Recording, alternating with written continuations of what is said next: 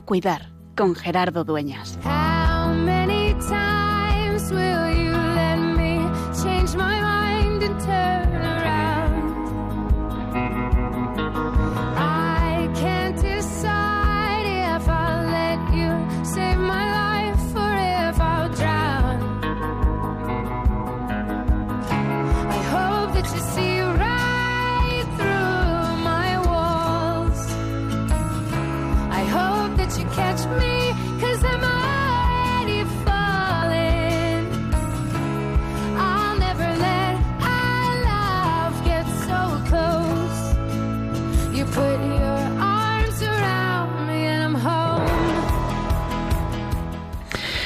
Cuaresma es tiempo de conversión, tiempo de volver el corazón y descubrir mejor cómo es Dios. Sin embargo, junto a esa a la conversión, muchas veces la asociamos nada más a pedir perdón. Y el Evangelio de hoy, precisamente, que acabamos de escuchar ahora en la transmisión de la Santa Misa, nos recuerda la necesidad de ser agradecidos. El perdón, el liberarnos del rencor, el descargar las culpas y los complejos de culpa, tiene mucho que ver con el descubrirnos gratuitamente perdonados. Por tener esa experiencia de reconciliación con nuestro buen Dios, que nos perdona esos mil millones de talentos, cuando nosotros quizá, entre nosotros, tenemos poco que perdonarnos y nos aferramos a ese poco. Dice el refrán que es de buen nacido ser agradecido. Es de bien nacido ser agradecido. Quizá por eso es también momento de descubrir qué personas nos cuidan, de reconocer que nuestra identidad no es solamente, como dice en alguna definición de salud, una persona autónoma, porque somos necesariamente dependientes los unos de los otros, y porque es en la relación, es en nuestra sociedad, es en la comunidad, en la iglesia, donde descubrimos quién somos verdaderamente. Por eso, recordar, pasar por el corazón a aquellos que nos cuidan y a aquellos que necesitan de nuestro cuidado de una u otra forma, a nivel más físico, también a nivel psicológico, social y por supuesto a nivel espiritual. Es una manera de convertirnos, de cambiar el corazón y de descubrir mejor qué es lo que Dios ha soñado de nosotros, Él, que es nuestro Creador, qué es lo que nos pide. Por eso, en medio de esta cuaresma que seguimos viviendo con los últimos coletazos, de la, o no sé si los últimos, con algunos coletazos de la pandemia, en esta cuaresma que se nos ha introducido la guerra en Europa, queremos recordarnos la necesidad de seguirnos cuidando y como cada martes, decir que es, que cada día es más, tiempo de cuidar.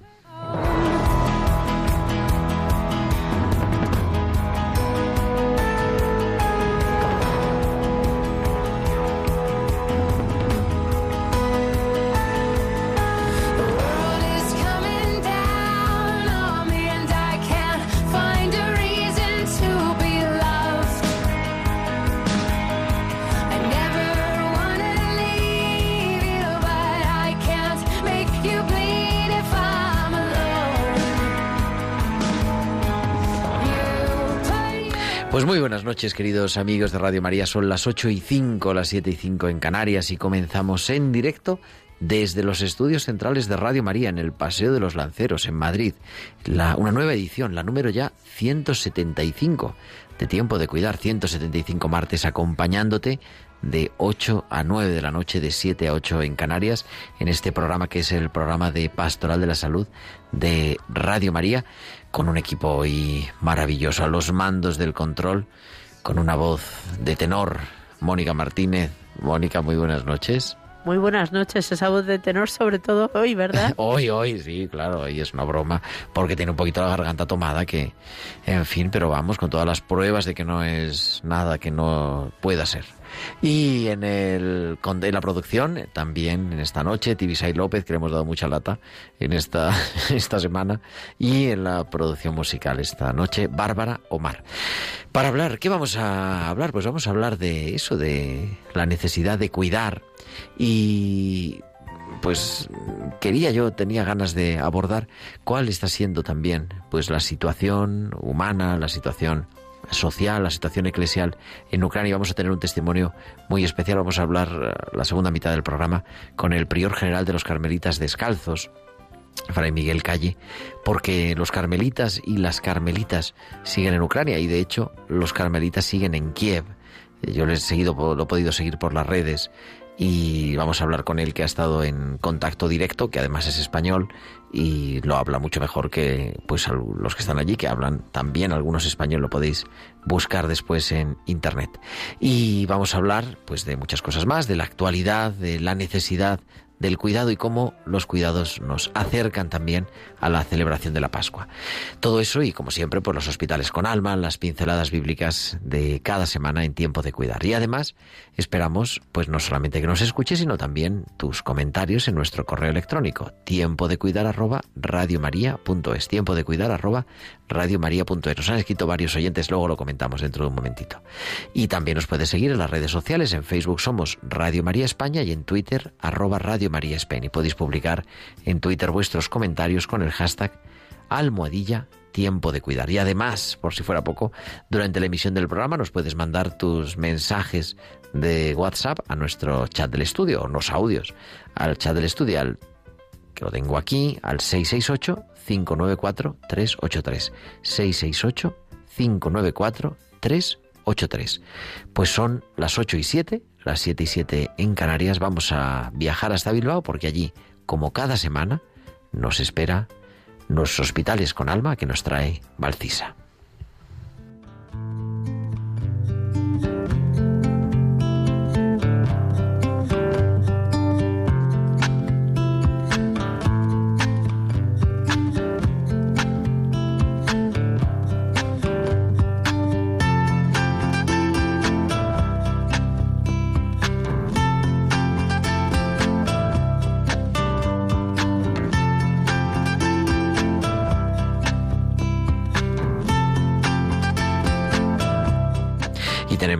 Como ya en la línea Valcisa, que nos trae sus hospitales con alma a tiempo de cuidar. Muy buenas noches.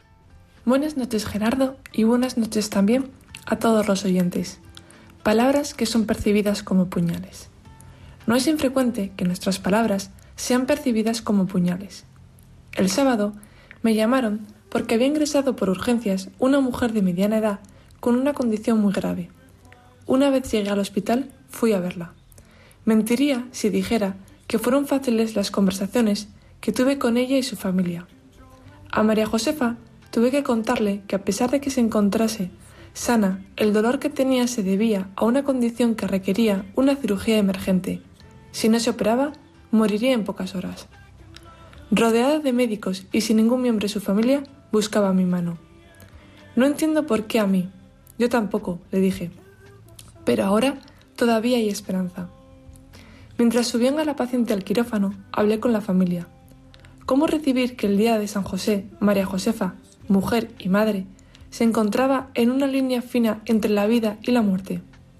El marido, con lágrimas en los ojos, me preguntó, ¿Hay esperanzas? Mientras haya vida, hay esperanza, le dije. Y ahora tenemos mucho que hacer, mucho que ganar.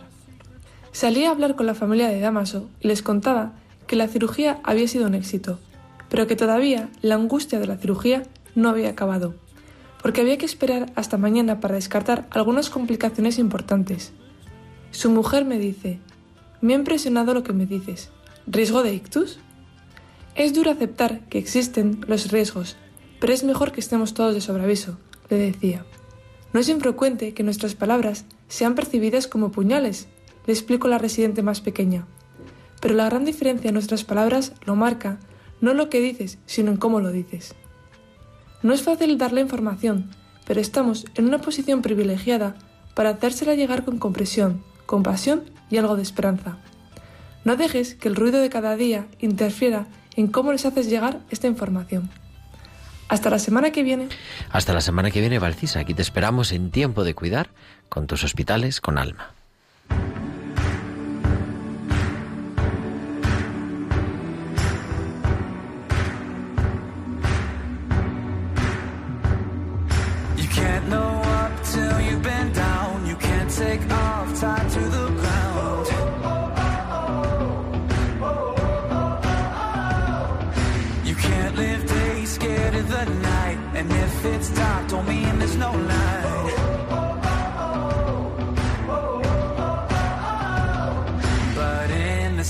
Silence, we can make a sound.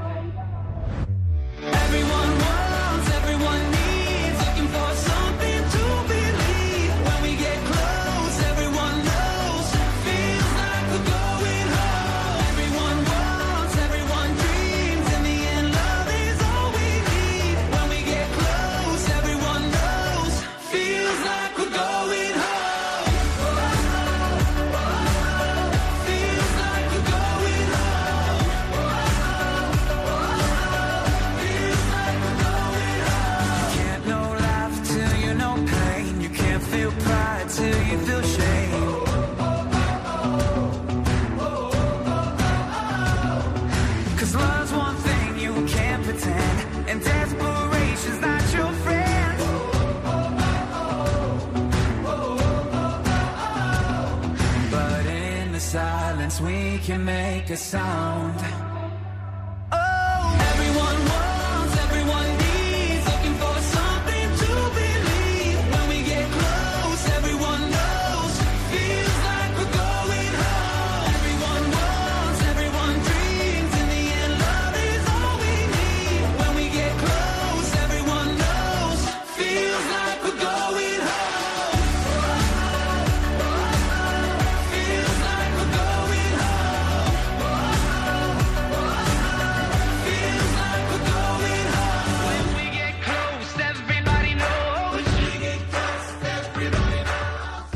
Las 8 y 13, las 7 y 13 en Canarias, estamos en directo en esta noche en Tiempo de Cuidar en Radio María y como estamos escuchando Going Home de Descor, volviendo a casa, porque tiene mucho que ver con lo que vamos a hablar en este programa, en esta noche del martes 22 de marzo del 2022. No me había dado cuenta que estamos en un día capicúa y he puesto la fecha varias veces. 22 de marzo del año 2022. Y como tenemos hoy mucho que contarte, entramos ya de una vez en tiempo de tertulia y me parece que tenemos ya a Lorenzo Forero. Lorenzo, muy buenas noches. Buenas noches, Gerardo. Buenas noches a todos. Muchas gracias por acompañarnos. Estamos esperando porque tenemos a Luisa del Campo que la estamos localizando, porque siempre es difícil de localizar. Luisa, claro, la gente importante como Lorenzo, pues, pues y Luisa son duros de roer, pero en fin. ¿Cómo estás? ¿Cómo va todo, Loren? Bueno, en orden, que no es poco. A esta de la película. sí, sí, no nos podemos quedar sin presumir, pero bien, bien. Bueno, yo llevo, fíjate, llevo tiempo porque llevamos ya, me parece que hoy es el día, no sé si 26 o 27 desde que comenzó la guerra en Ucrania, para, pues para hablar de este tema. La semana pasada entrevistamos a, un, a dos personas, que unos amigos, que han, se han liado la manta a la cabeza, han cogido su furgoneta, se han marchado hacia la frontera, los íbamos a tener hoy, pero están todavía volviendo y me han escrito que estaban, tenían que dejar a no sé quién en una residencia, bueno, estas cosas que pasan, pero eh, porque claro, es un tema que nos sobrepasa, porque no es solamente un tema de, de cuidado, ¿no? Un tema de salud, pero es verdad que, que, nos ha dejado compungidos, ¿no? No sé cómo lo vas viendo. Creo además que tenemos a Luisa ya. Luisa, buenas noches. Hola, muy buenas noches. Buenas perdón, noches. perdón. Nada, nada, perdón. bienvenida. Nunca es tarde si la dicha es buena. Le decía, ¿no. Lorenzo, que es verdad que esto es algo que nos sobrepasa, pero que a mí también me, me lleva a plantearme, ¿no? Pues, pues la sociedad lo que vivimos y, y que no estamos libres de, pues del peligro de la guerra en general, en realidad. Pues pensábamos que sí, de, alguna manera en ese eurocentrismo que tenemos, pues pensábamos que sí, que ya habíamos librado. Las guerras sabemos que siguen ahí presentes desde hace mucho tiempo y bueno, pero nos pillan un poco lejos, allí, aquí.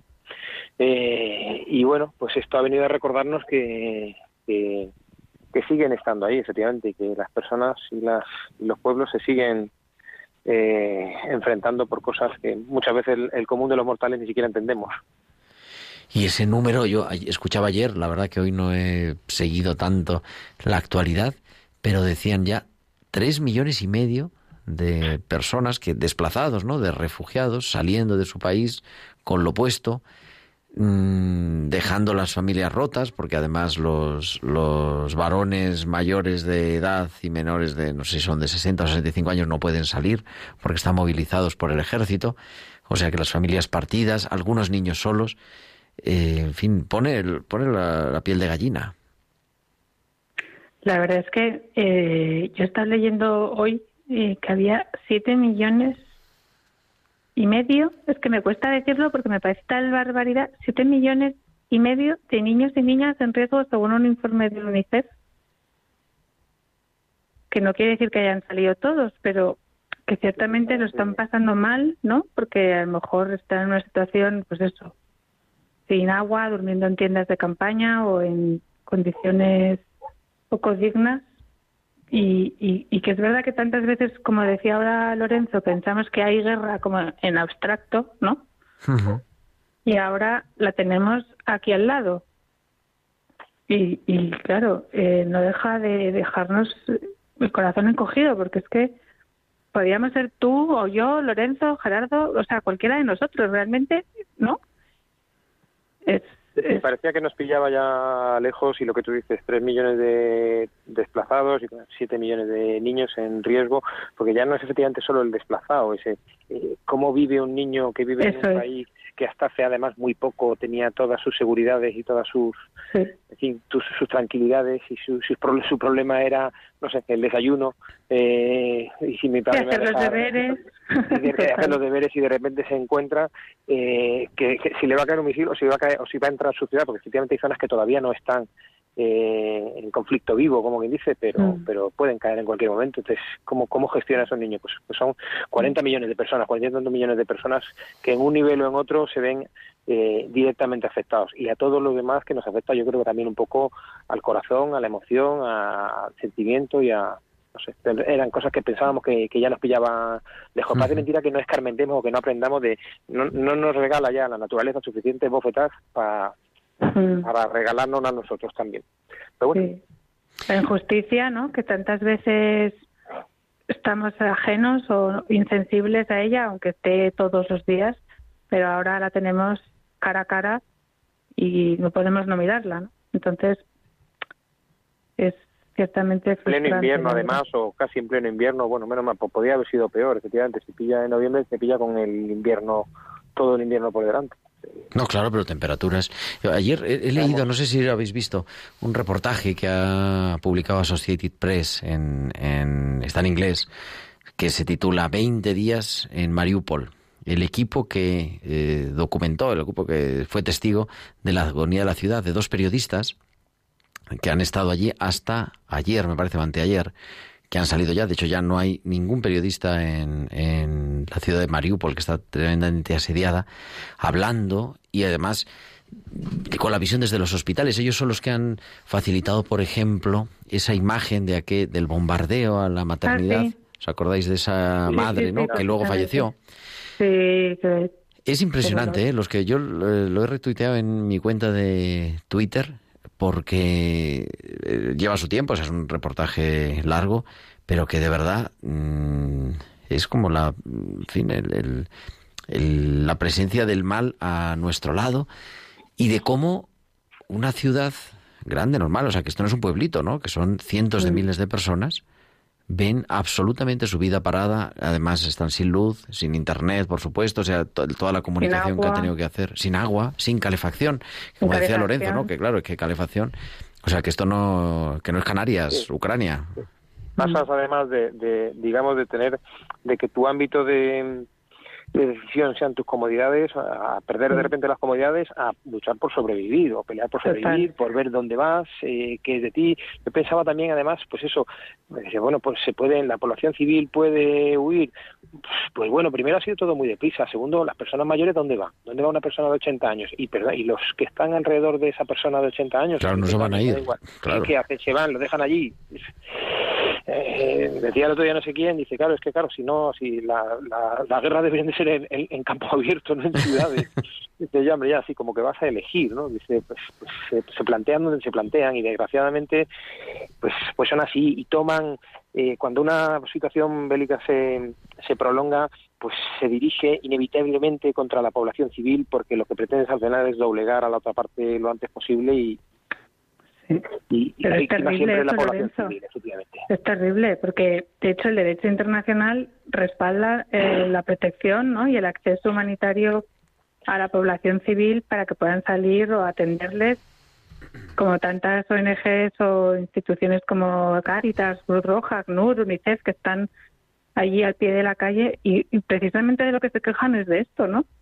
De que no se cumplen los mínimos de este derecho internacional que nos permita acceder para proteger a la población civil o si- sin tan siquiera dar medicinas o una manta. Sí, claro, que- claro. No, y los niños, la cantidad de niños en fotografías, porque recordáis, en Ucrania es uno de los países donde es legalizada esa práctica, pues bastante deshumanizadora de la maternidad subrogada, que mal se llama, ¿no? Y claro, han empezado a nacer niños que no tienen ahora dónde estar, o sea, que no, que no tienen una familia, en realidad, ¿no? Eh, y encima metidos en búnkers, eh, bajo tierra, en fin, una situación... El otro día aparecían unas imágenes que por lo menos conmovían el ver a muchos niños, de, no sé si eran de estos, eran niños de, de maternidad subrogada, supongo que sí, porque estaban allí eh, puestos en, en cunas y un montón de, o unas pocas de enfermeras, pues nada, dedicadas a exclusivamente a cuidarlos, para, para humanizar un poco y para poder darles el mínimo de protección y de vida que necesita un, un- un bebé que, que, que, en fin, que el humano nace completamente desvalido, no, no, no, no es capaz de valerse ni, ni 30 minutos sin alguien al lado. Bueno, pues por lo menos conmovía el ver a esas personas allí eh, sacrificándose por, por, por los críos y, y bueno, pues, pues, pues ver algo, algún detalle bonito. Es verdad que muchas veces vemos los telediarios y, y que, bueno, pues, pues te ponen siempre un poco la parte cruda de la guerra, que es lo que lo absorbe todo y lo que, y que lo que más nos sobrecoge, y al lado siempre ponen una historia, pues eso, de humanidad, de alguien, como tú dices, que va a recoger, de alguien que va a ayudar, de alguien que echa una mano y, y quieras que no es como esa eh, pequeña gotita de humanidad que, que, que queda entre porque al fin y al cabo nos afecta a las personas y seguimos siendo El otro día humanos. aparecían unos eh, intentando montar en bicicleta. Un niño, yo no sé si era, creo que era en Leópolis, no era en Kiev, pero dices, claro, en mitad de esto, ¿no? Pues claro, la, la vida sigue, ¿no? O sea, en fin, de alguna manera, o se abre paso, ¿no? Esa... es que cotidian, curiosamente cotidianizan un poco la violencia. Y bueno, como de tal hora a tal hora no suelen bombardear, pues salgo en mi, salgo en mi bicicleta. Otra de las crueldades de esto, que como tú dices, efectivamente, la, la guerra es una subversión de, de, de todos los derechos. Tú dices, efectivamente, aquí un derecho de, pero, pero no existe. Lo que, pues si pueden bombardear de noche, más que nada porque no duermas. Eh, y con Claro. dice, parece mentira, pero es un poco como Gila, ¿no? Pues tienes un horario de, de, de guerra, de tal hora a tal hora, pero normalmente la más molesta eh, es a la que a la que bombardean. Y mientras tanto, pues los chavales efectivamente intentan salir adelante y vivir una vida relativamente normal en ese paréntesis de, de normalidad mm, sintética casi. Oye, otra, por cambiar, aunque ahora vamos a continuar dentro de un momentito, también con lo de Ucrania, con, con la entrevista, pero ya conocéis casos, yo que estoy, estoy haciendo una encuesta cercana, ¿no?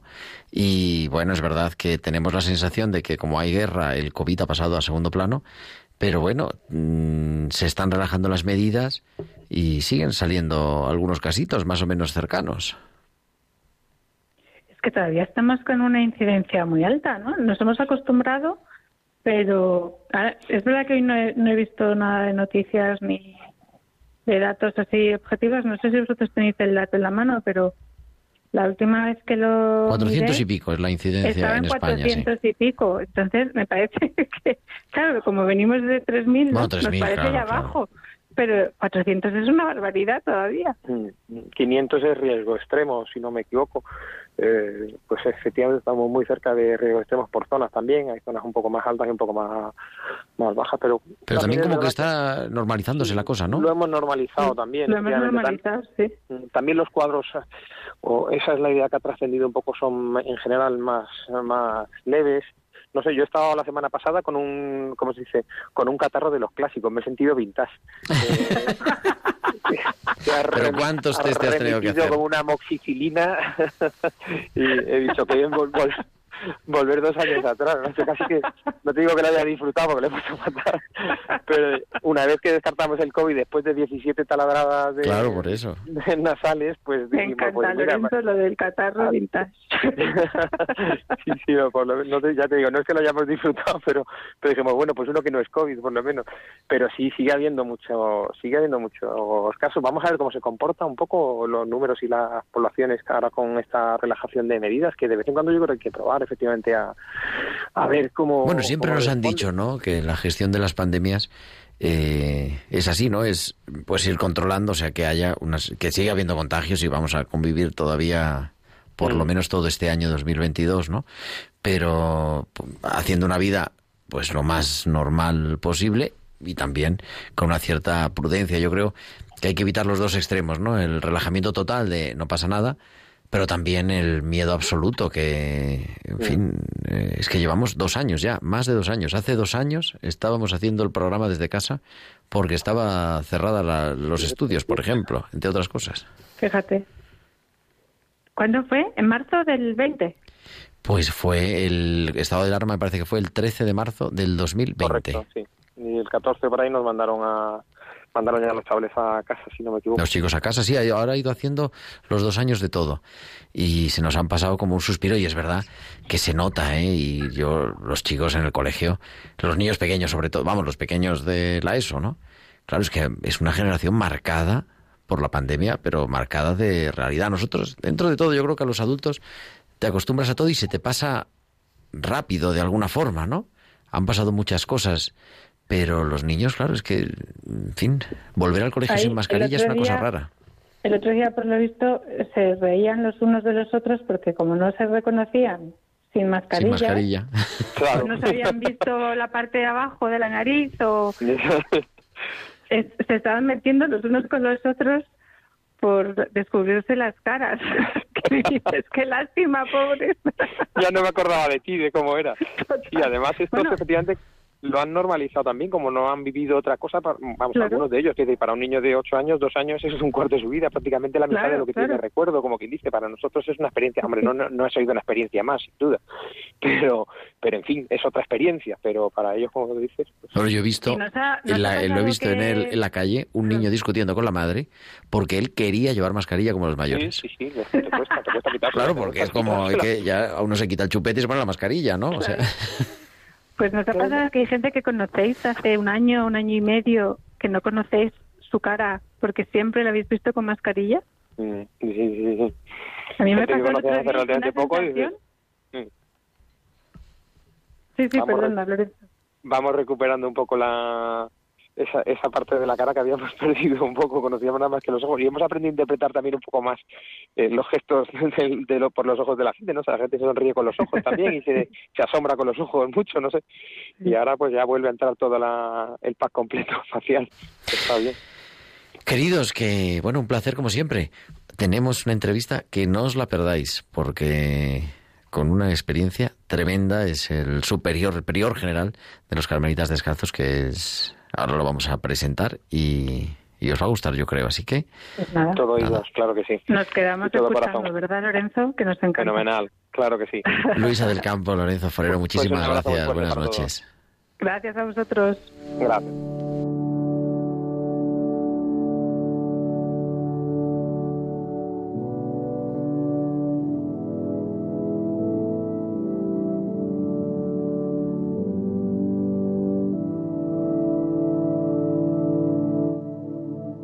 feel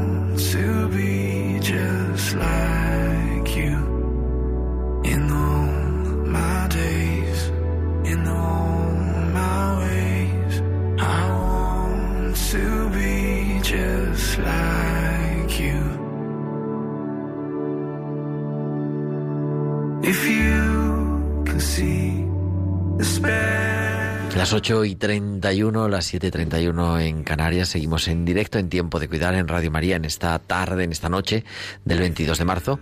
Y vamos a viajar hasta Roma, creo que está en Roma, porque ahí nos atiende el prior general de los Carmelitas Descalzos, Fray Miguel Márquez Calle.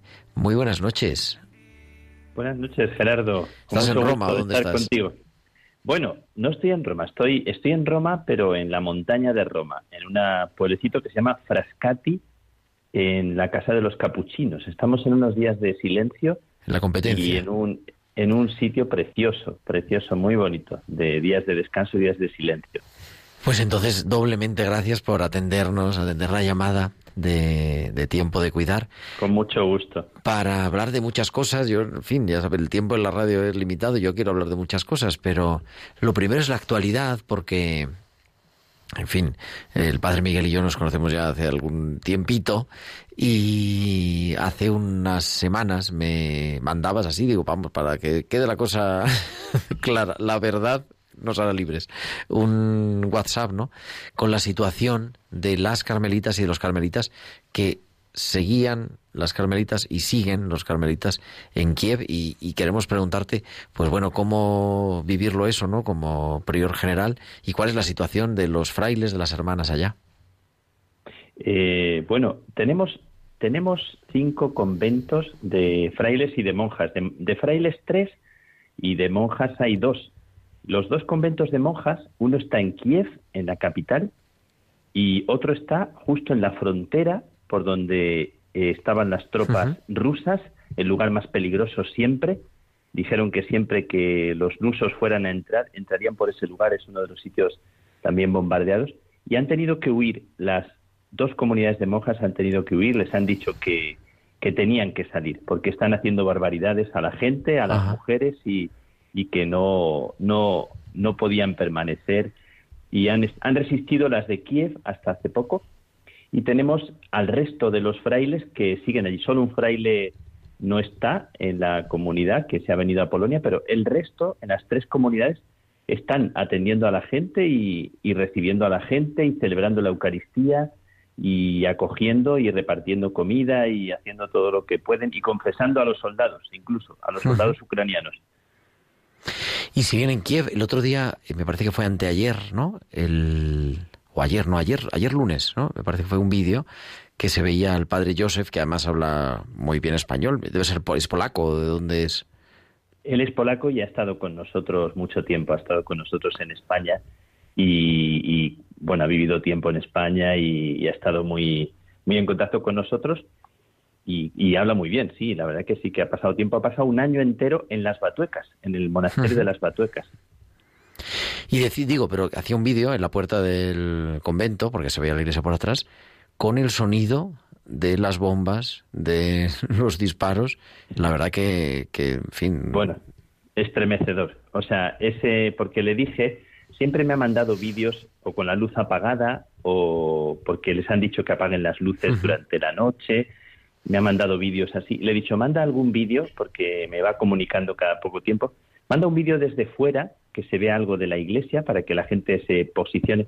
Y claro, la impresión era que justo en ese momento, cuando él estaba contando, estamos bien, aquí no ha caído nada, y se oían eh, los tiroteos, eh, no lejanos, bombas, tiroteos, y se oía las sirenas, las sirenas continuas que sonaban. O sea, que es estremecedor. Un hermano se veía al otro hermano al fondo que estaba por allá paseando y él contando esto que, bueno, pues no, nos pone un poco los pelos de punta el, el que, bueno, pues ahora están a salvo, pero, pero están en medio de Kiev esta- estos dos hermanos, Marek y Yusef. Están eh, ahí acogiendo a la gente, celebrando la Eucaristía cada día y, bueno, una abuelita el otro día que venía caminando dos horas para poder venir a misa, porque los medios públicos no la podían no la podían traer y celebrando con la gente y orando y, y escuchando las cosas que cuentan Los de, dramas, los, ¿no? de, lo- de los lados donde están matando gente, donde están haciendo barbaridades y, y nos están un poco contando la situación de los lugares donde hay más, más peligro todavía, si es que hay algunos donde todavía están un poquito más a salvo. La idea es permanecer en Kiev.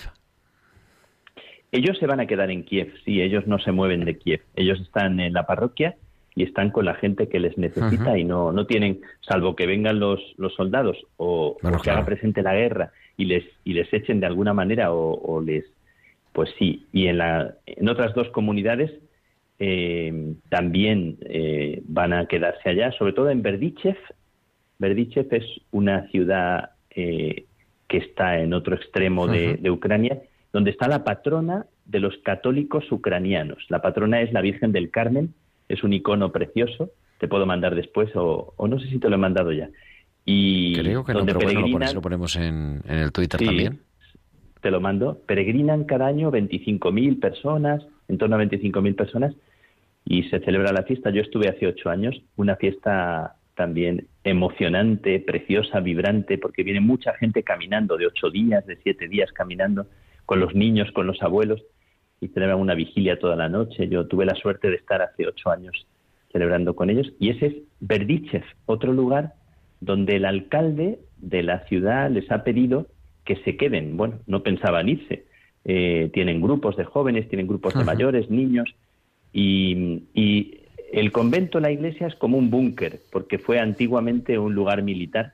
Y cuando suenan las sirenas, la gente viene a refugiarse al convento nuestro. Van y vienen. Cuando suenan las sirenas porque hay peligro, la gente acude a nuestra casa.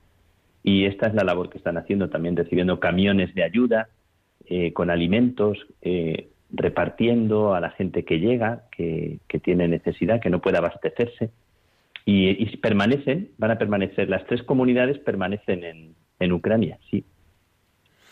Y además llevando, ¿no? Eh, o facilitando también con los eh, frailes que están en Polonia, al otro lado de la frontera, la salida de las familias, eh, en fin, los que huyen de la guerra, los refugiados. Sí, están, eh, en, en, por ejemplo, en Berdichev, que es una ciudad que está cerca de, cerca de, de Polonia, Berdichev, han eh, ayudado ya en autobuses a salir a 750 personas, de los cuales 409 niños. Eh, y luego, eh, a Berdichev están llegando gente refugiada de otros lugares que están eh, desplazándose y están viniendo hacia Berdichev. Por cierto, que también en un convento nuestro de Rumanía, eh, en Snagov, están recibiendo familias, tienen ya como 60, 70 personas alojadas en el convento de los frailes carmelitas de Snagov, en Rumanía, y viven con ellos. Los tienen refugiados, sobre todo niños y mujeres. Y, y en Ucrania la labor es esta, la labor es eh, mantener un poco como el, la atención también espiritual, la Eucaristía todavía, y el alimento y las cosas de, necesidad. Oye, en estos días de silencio y además con esa profundidad ¿no? que da la espiritualidad carmelitana, ¿qué nos dice Dios? O, o no sé, ¿cómo podemos hacer esa lectura de, de estos acontecimientos gravísimos, de esta eh, masacre, como decía el Papa, ¿no? injusta?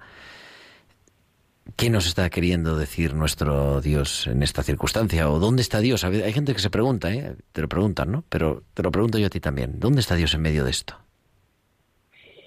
Claro, la pregunta me viene muy rápida porque Dios está en mis hermanos, está en la gente, está en cada persona que ayuda a otro. Hay movimientos de ayuda, de solidaridad, que son preciosos en medio de la guerra. O sea, de gente que se juega el tipo, que, que se juega la vida llevando camiones, alimentos. Han salido vídeos con personas que atraviesan eh, zonas muy peligrosas, donde actualmente hay eh, un peligro serio.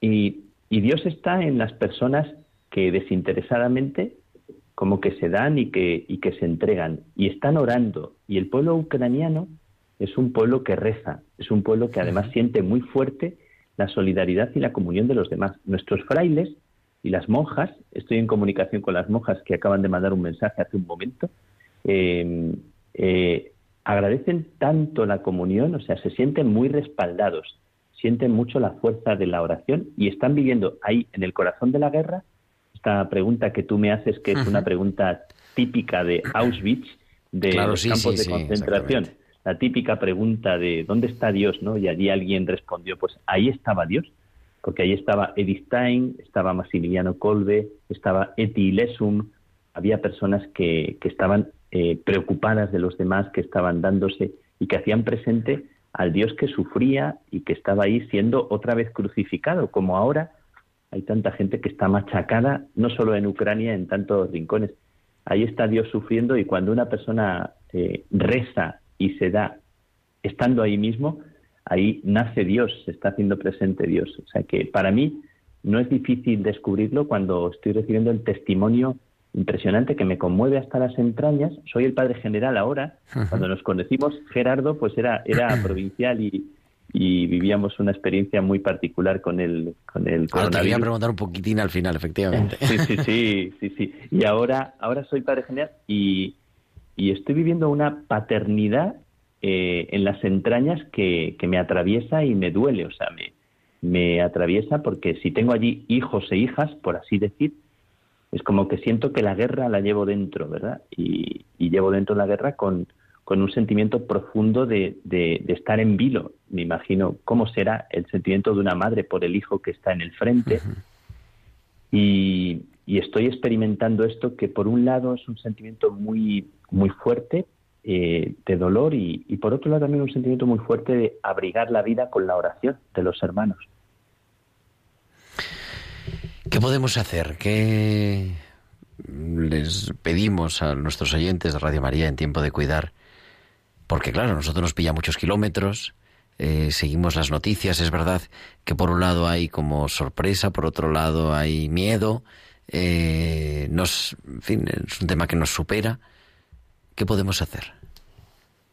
Bueno, yo creo que lo primero que me nace, lo primero inmediato, es que la oración siempre es valiosa. La oración cambia el mundo, decía el Papa Benedicto, ¿no? Y, y el Papa Francisco nos está siempre invitando a como a no rendirnos. Eh, yo creo que la oración nos ayuda a pensar que Dios es la victoria, o sea que al final eh, la, oración es más potente que, que muchas bombas, aunque es verdad que son tan destructivas y es tan destructivo el mal en el mundo, pero la solidaridad, el cariño, la comunión, la oración, la Eucaristía, eh, es una potencia eh, mucho más fuerte que, que estas bombas que, que en un momento dado destruyen, pero que sobre todo destruyen a aquellos que las, que las lanzan. Se puede hacer el estar unidos, el que eh, nosotros estemos en comunión, el que nosotros eh, ha- hagamos un Ave María, hagamos un rosario, hagamos una oración delante del Señor, pidamos por ellos, les sintamos como algo nuestro y también que colaboremos, porque hay muchísimas instituciones ahora mismo que están enviando eh, ayuda, economía, económica. Nosotros hemos abierto una cuenta también eh, que para toda la orden es una cuenta de los padres en Polonia. Lo digo no para que la gente envíe ahí dinero, lo digo como el ejemplo. Sí. Y están enviando el dinero y los padres eh, se las ingenian para por, por corredores, por pasillos, por donde saben que hay zonas que todavía están libres, les llevan Hacerlo alimentos, llegar. les llevan el dinero y les están llegando. Me- nos lo dicen, están comprando pañales para los niños, están comprando las cosas que necesitan, o sea que, que está siendo eficaz la ayuda. El otro día me llamaron de Portugal para decirme que tenían un camión lleno de toneladas de alimento de sacos de dormir y de cosas de aseo que qué hacían con ello. Me dijeron de, de Portugal y, y lo mandamos a, a Berdichev y imagino que estará, que estará llegando ya. O sea que hay mucho que hacer con la oración y, y con un poquito de ayuda, ¿no? Eh, me decían unas monjas hoy que- que querían enviar un poco de dinero eh, y de lo que de lo que tienen, de lo poco que tienen, ¿no? La gente ayuda y colabora y, y podemos hacer mucho, mucho, sin quedarnos quietos, sin quedarnos parados, sin quedarnos en el miedo. Yo creo que esa invitación, ¿no? Y, y además, yo lo quiero resaltar, vamos, digo, evidentemente, los carmelitas, porque estáis ahí, ¿no? Pero la vida religiosa en general, Caritas también, Caritas diocesanas y Caritas España, en comunicación con Caritas Ucrania, también ha abierto diversas maneras de colaborar, de, con ayuda económica, pero de manera muy singular, eso, la vida religiosa, porque claro, es que llega directamente. Los carmelitas, los salesianos, tengo también conocimiento directo. Los franciscanos, creo que hay muchos franciscanos en, en Ucrania. eh, Y es personas que están, como decías, ¿no? Nadie se ha planteado irse. Bueno, claro, si, si nos bombardean el convento, pues tenemos que salir del convento, eso es eh, evidente, ¿no? Pero el permanecer, ¿no? El, el- es que hemos venido, no hemos venido de visita, sino que, estamos compartiendo la vida con ellos. No, claro, y además la vida de la vida de ellos, la vida de nosotros, la vida de, de quien quiere ayudar a los demás. Nuestra vida no es para para ponernos a salvo. Eh, si hay peligro, si nos ponemos a salvo con toda la gente, nos ponemos a salvo. Pero si la gente no está a salvo, nosotros no estamos a salvo, ¿no? Y lo que queremos es un poco arropar. Eso es lo que están haciendo los frailes allá, no, no temerariamente, eh, lo están haciendo unidos a la gente, están ofreciendo sus casas, su presencia como consuelo, como aliento y orando con la gente, sosteniendo, bueno, como, como es el sentido de nuestra vida, ¿no? Que parece que parece que lo instintivo sería salir corriendo y poner la vida a salvo, pero pero a lo mejor hay gente que lo tiene que hacer para salvar a sus hijos, como muchos maridos están enviando a sus mujeres y a sus niños, imaginamos el drama, fuera del país, estos 700 que me decía eh, Rafal, me decía hace un datito que habían mandado eh, en autobuses, son mujeres y niños sobre todo, unos Claro. 400 niños y 300 mujeres. Los maridos están en la guerra y, y están ayudándoles, están ahí sosteniéndose. Me parece que, que no hay mejor testimonio y, y la misma gente pues, pues es lo que está haciendo, no porque seamos frailes o, o sacerdotes o, o religiosos, sino que cualquiera, yo creo que cuando tiene un poco de, sentido, de, conciencia, lo que desea es ayudar a los demás, no, no escapar, no huir. Querido Miguel, no- nos quedamos sin tiempo. Nos te emplazo que un día, porque digo, no lo podemos resolver en dos minutos y da para mucho, ese, ese también quedarnos que nos tocó en, en el hospital, en tu caso en el hospital Gregorio Marañón, en Madrid. Y, y bueno, lo podemos, lo podemos compartir más adelante, pero tampoco te Sí. quiero entretener más. Fue una, fue una experiencia muy bonita, una experiencia muy fuerte y también en el Hotel Miguel Ángel, visitando Y el Hotel Miguel Ángel, es verdad, en los hoteles COVID sí. que había.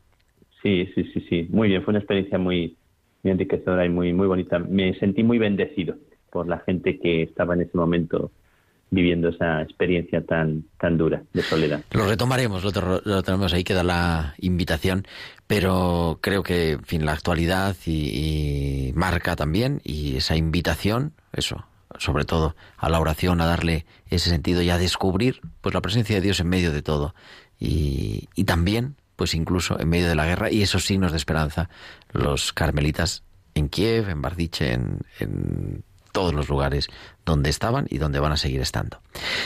Querido Miguel Márquez, prior general de los Carmelitas Descalzos, muchísimas gracias y nada, buen retiro, ánimo, pedimos por vosotros también. Gracias, Gerardo, a ti y a todos los que están escuchando, que Dios les bendiga. Queridos, muchísimas gracias. Y nosotros tenemos como cada semana las pinceladas bíblicas que nos trae nuestra biblista de cabecera, la doctora Inmaculada Rodríguez Torné.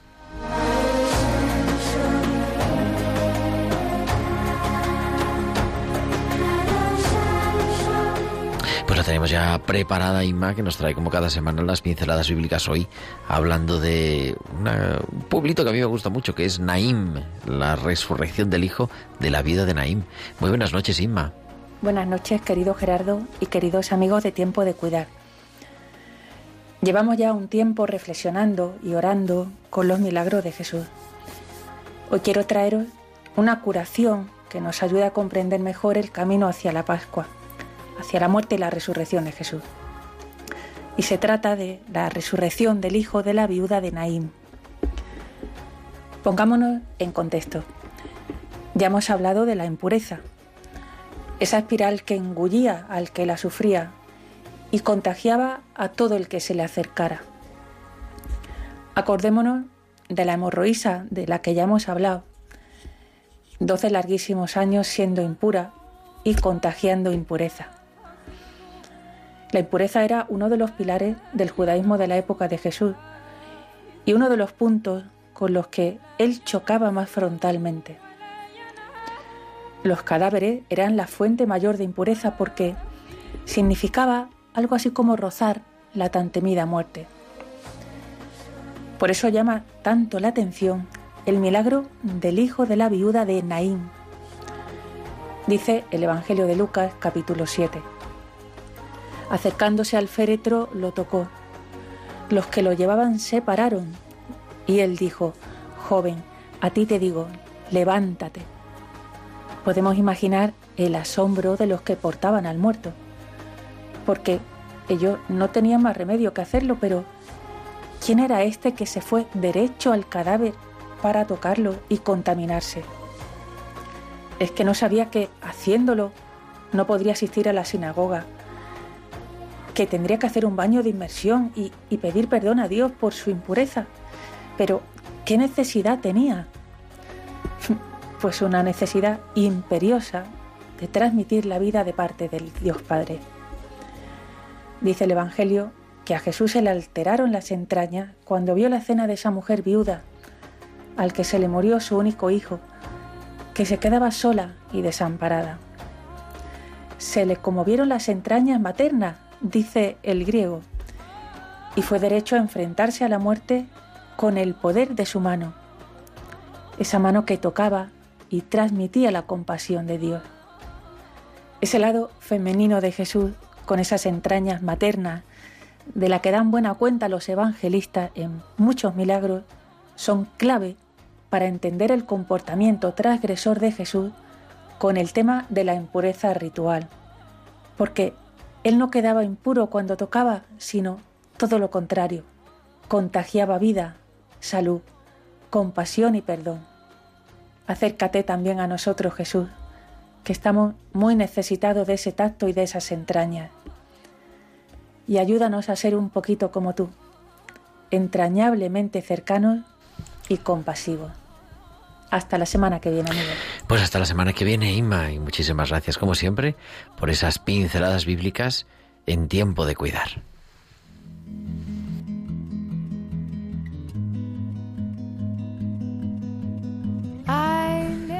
Y entramos en la recta final del programa, pero la verdad que tenemos un montón de mensajes. Nos han escrito a nuestro WhatsApp del estudio saludando a Valcisa las pinceladas, digo las pinceladas, los hospitales con alma. También nos escribe Javier desde Gran Canarias que dice que le gusta el programa y que además pide oraciones por sus amigos Azael y Bridi que están enfermos, pedimos por ellos.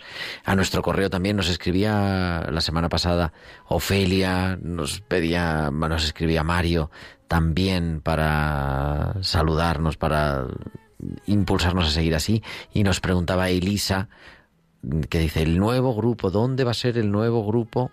Dirección del nuevo grupo Resurrección que se va a formar en Madrid. Pues va a ser en Cuatro Caminos y lo voy a llevar un servidor, como se suele decir, lo voy a llevar yo, pero vamos, si alguien está interesado, eso vamos a empezar ese grupo que hemos hablado muchas veces de ayuda mutua en duelo en Madrid, pues los que estén interesados nos escriben al correo del programa y ya de ahí les dirigimos a la parroquia. Tiempo de cuidar arroba radiomaria.es. Y entramos en, pues eso, la recta final, son las 8.54 y tenemos que despedirnos, pero no pasa nada, volveremos el próximo martes, que será 29 de marzo y estaremos aquí en tiempo de cuidar. Muchísimas gracias a Mónica Martínez, que se recupere. Vamos a pedir también, porque si no, entre amigos, no sé cómo lo vamos a hacer. Pero bueno, lo haremos también. Y ahora os dejamos a las nueve en punto, a las ocho en Canarias, con la historia de la Iglesia, con Alberto Bárcena. Como digo, nosotros nos escuchamos el próximo martes aquí en tiempo de cuidar. Un abrazo, que Dios os bendiga, vuestro amigo el diácono Gerardo Dueñas.